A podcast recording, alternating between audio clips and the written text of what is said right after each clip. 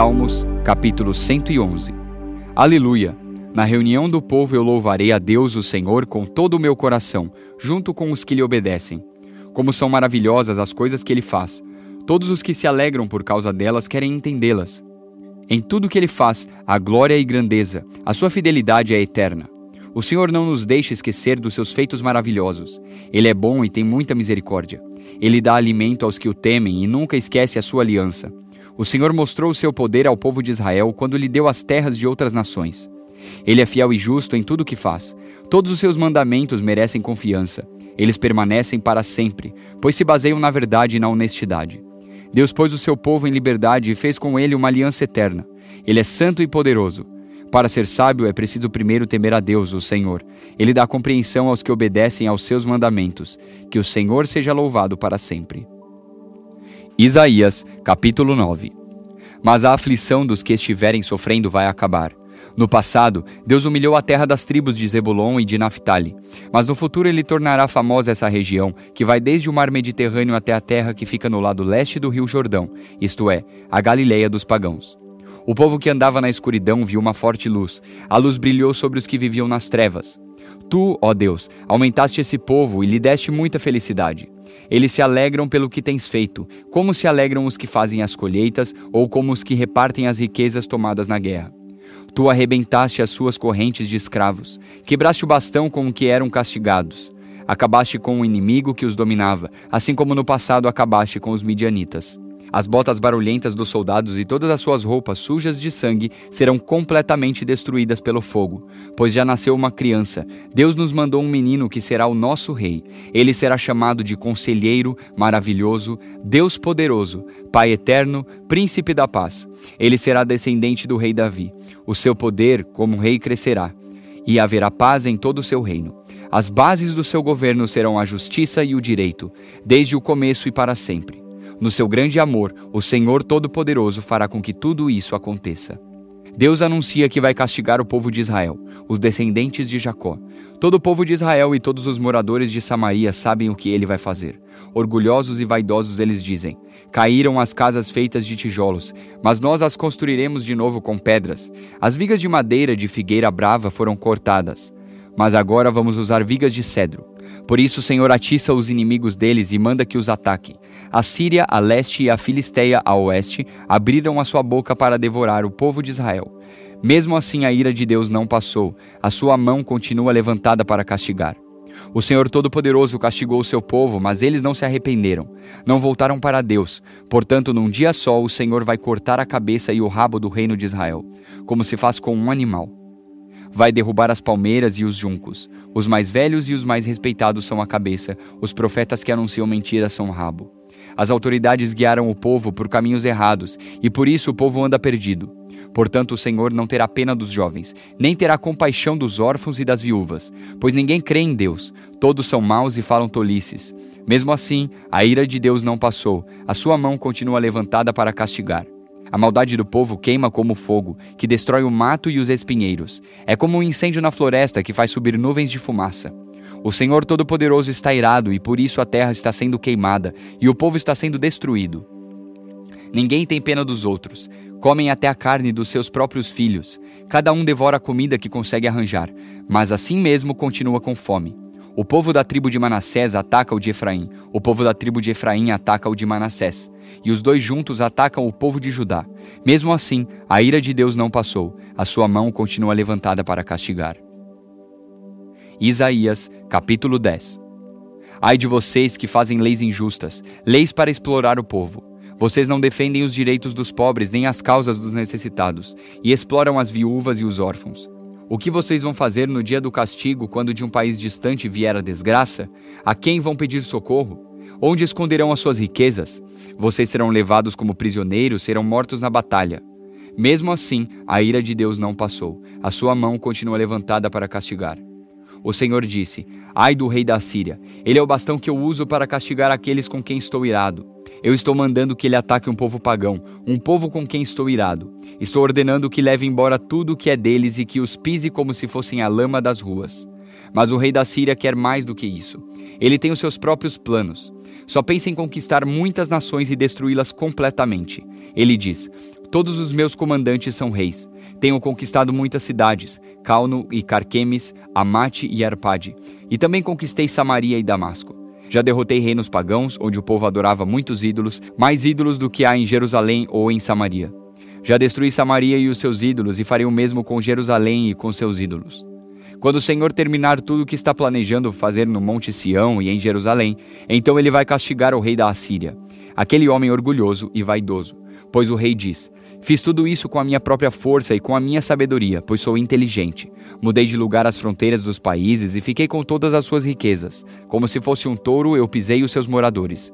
Eu levei comigo as riquezas das outras nações, como alguém que tira os ovos de um ninho abandonado. Não houve ninguém que batesse as asas, ninguém que desse um pio.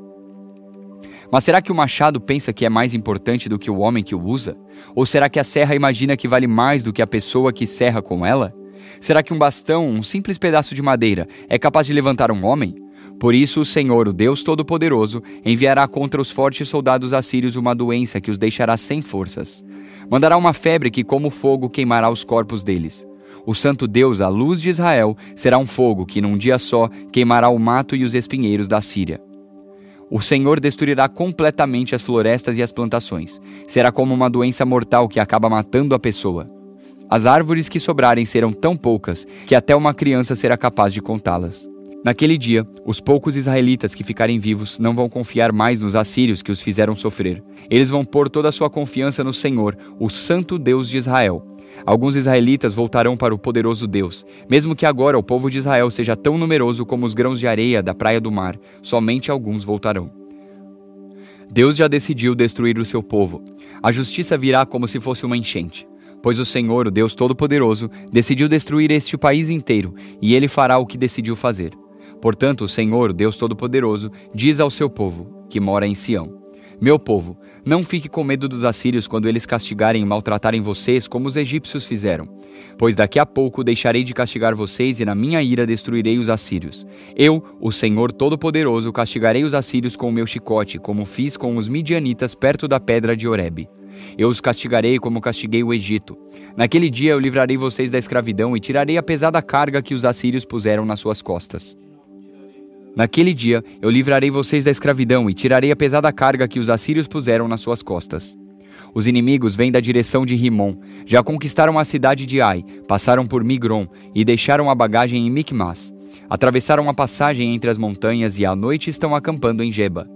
Os moradores de Ramá estão tremendo de medo, e os de Gibeá, a cidade do rei Saul, já fugiram. Gritem, moradores de Galim, escutem os gritos, gente de Laís. Responda, povo de Anatote. Os moradores de Madmena estão fugindo. Fogem também os de Gebim. Hoje mesmo os inimigos chegam até a cidade de Nob, e dali ameaçam o Monte Sião, a cidade de Jerusalém. Mas o Senhor, o Deus Todo-Poderoso, derrubará e humilhará os assírios mais orgulhosos, como se cortam os galhos altos de uma árvore, ou como se derrubam árvores enormes. Com o seu machado, ele derrubará as árvores da floresta, e elas cairão como caem as belas árvores do Líbano. Apocalipse capítulo 21 Então vi um novo céu e uma nova terra. O primeiro céu e a primeira terra desapareceram e o mar sumiu. E vi a cidade santa, a nova Jerusalém que descia do céu ela vinha de Deus, enfeitada e preparada, vestida como uma noiva que vai se encontrar com um noivo. Ouvi uma voz forte que vinha do trono, a qual disse: Agora a morada de Deus está entre os seres humanos.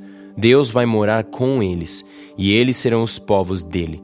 O próprio Deus estará com eles e será o Deus deles. Ele enxugará dos olhos deles todas as lágrimas. Não haverá mais morte, nem tristeza, nem choro, nem dor. As coisas velhas já passaram Aquele que estava sentado no trono disse: Agora faço novas todas as coisas. E também me disse: Escreva isso, pois essas palavras são verdadeiras e merecem confiança.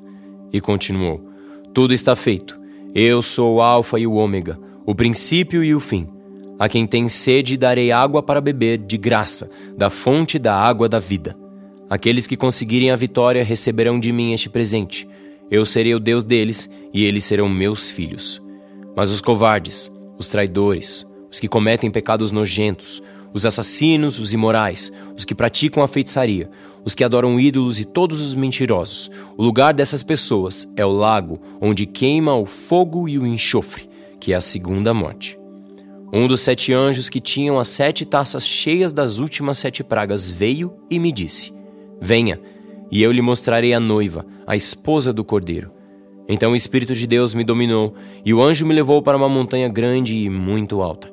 Ele me mostrou Jerusalém, a cidade santa, que descia do céu e vinha de Deus, brilhando com a glória de Deus.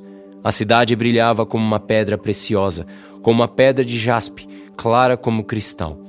Ela era cercada por uma muralha muito alta e grande, com doze portões, guardados por doze anjos. Nos portões estavam escritos os nomes das doze tribos do povo de Israel. Havia três portões de cada lado: três ao norte, três ao sul, três a leste e três a oeste. A muralha da cidade estava construída sobre doze rochas, nas quais estavam escritos os nomes dos doze apóstolos do Cordeiro. O anjo que falou comigo levava consigo uma vara de ouro para medir a cidade, os seus portões e a muralha. A cidade era quadrada, pois o seu comprimento era igual à sua largura. O anjo mediu a cidade com a vara de ouro e viu que media 2.200 quilômetros. O seu comprimento, largura e altura eram iguais. O anjo mediu também a muralha e viu que tinha 64 metros de largura, conforme as medidas comuns que o anjo estava usando. A muralha era de jaspe e a própria cidade era de ouro puro, claro como vidro. As rochas do alicerce da muralha estavam enfeitadas de todo tipo de pedras preciosas. A primeira rocha estava enfeitada de jaspe, a segunda de zafira, a terceira de ágata, a quarta de esmeralda, a quinta de sardônica, a sexta de sárdico, a sétima de crisólito, a oitava de berilo, a nona de topázio, a décima de crisópraso, a décima primeira de jacinto e a décima segunda de ametista. Os doze portões são doze pérolas, e cada um desses portões era feito de uma só pérola. A rua principal era de ouro puro, claro como vidro. Não vi nenhum templo na cidade, pois o seu templo é o Senhor Deus, o Todo-Poderoso e o Cordeiro. A cidade não precisa de sol nem de lua para iluminarem, pois a glória de Deus brilha sobre ela, e o Cordeiro é o seu candelabro. Os povos do mundo andarão na luz dela, e os reis da terra vão lhe trazer as suas riquezas. Os portões da cidade estarão sempre abertos o dia inteiro. Não se fecharão, porque ali não haverá noite. As nações vão trazer os seus tesouros e as suas riquezas para a cidade, porém nela não entrará nada que seja impuro, nem ninguém que faça coisas vergonhosas ou que conte mentiras. Entrarão na cidade somente as pessoas que têm o seu nome escrito no livro da vida, o qual pertence ao Cordeiro. Apocalipse, capítulo 22.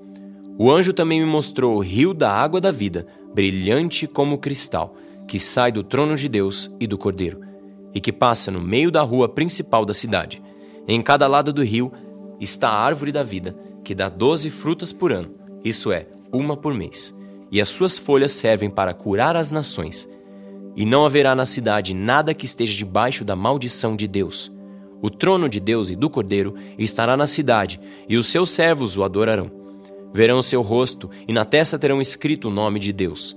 Ali não haverá mais noite, e não precisarão nem da luz de candelabros, nem da luz do sol, pois o Senhor Deus brilhará sobre eles, e reinarão para todos sempre. Então o anjo me disse: Essas palavras são verdadeiras e merecem confiança. O Senhor Deus, que dá o seu espírito aos profetas, enviou o seu anjo para mostrar aos seus servos as coisas que precisam acontecer logo. Escutem, diz Jesus. Eu venho logo. Felizes os que obedecem às palavras proféticas deste livro. Eu, João, ouvi e vi todas essas coisas. E quando acabei de ouvir e ver, caí de joelhos aos pés do anjo que me mostrou essas coisas e ia adorá-lo. Mas ele me disse: Não faça isso Pois eu sou servo de Deus, assim como são você e os seus irmãos, os profetas, e todas as pessoas que obedecem às palavras deste livro. Adore a Deus. E o anjo continuou: Não faça segredo das palavras proféticas deste livro, pois o tempo de acontecerem essas coisas está perto. Quem é mau, que continue a fazer o mal, e quem é imundo, que continue a ser imundo. Quem é bom, que continue a fazer o bem, e quem é dedicado a Deus, que continue a ser dedicado a Deus. Escutem, diz Jesus. Eu venho logo. Vou trazer comigo as minhas recompensas para dá-las a cada um de acordo com o que tem feito. Eu sou o Alfa e o Ômega, o primeiro e o último, o princípio e o fim. Felizes as pessoas que lavam as suas roupas, pois assim terão direito de comer a fruta da árvore da vida e de entrar na cidade pelos seus portões. Mas fora da cidade estão os que cometem pecados nojentos, os feiticeiros, os imorais e os assassinos, os que adoram ídolos e os que gostam de mentir por palavras e ações. Eu, Jesus, enviei o meu anjo para anunciar essas coisas a vocês nas igrejas. Eu sou o famoso descendente do rei Davi, sou a brilhante estrela da manhã. O Espírito e a noiva dizem: Venha. Aquele que ouve isso, diga também: Venha. Aquele que tem sede, venha. E quem quiser, receba de graça da água da vida. Eu, João, aviso solenemente aos que ouvem as palavras proféticas deste livro. Se alguma pessoa acrescentar a elas alguma coisa, Deus acrescentará ao castigo dela as pragas descritas neste livro. E se alguma pessoa tirar alguma coisa das palavras proféticas deste livro, Deus tirará delas bênçãos descritas neste livro. Isso é, a sua parte da fruta da árvore da vida e também a sua parte da cidade santa. Aquele que dá testemunho de tudo isso diz: Certamente venho logo. Amém. Vem, Senhor Jesus, e que a graça do Senhor Jesus esteja com todos.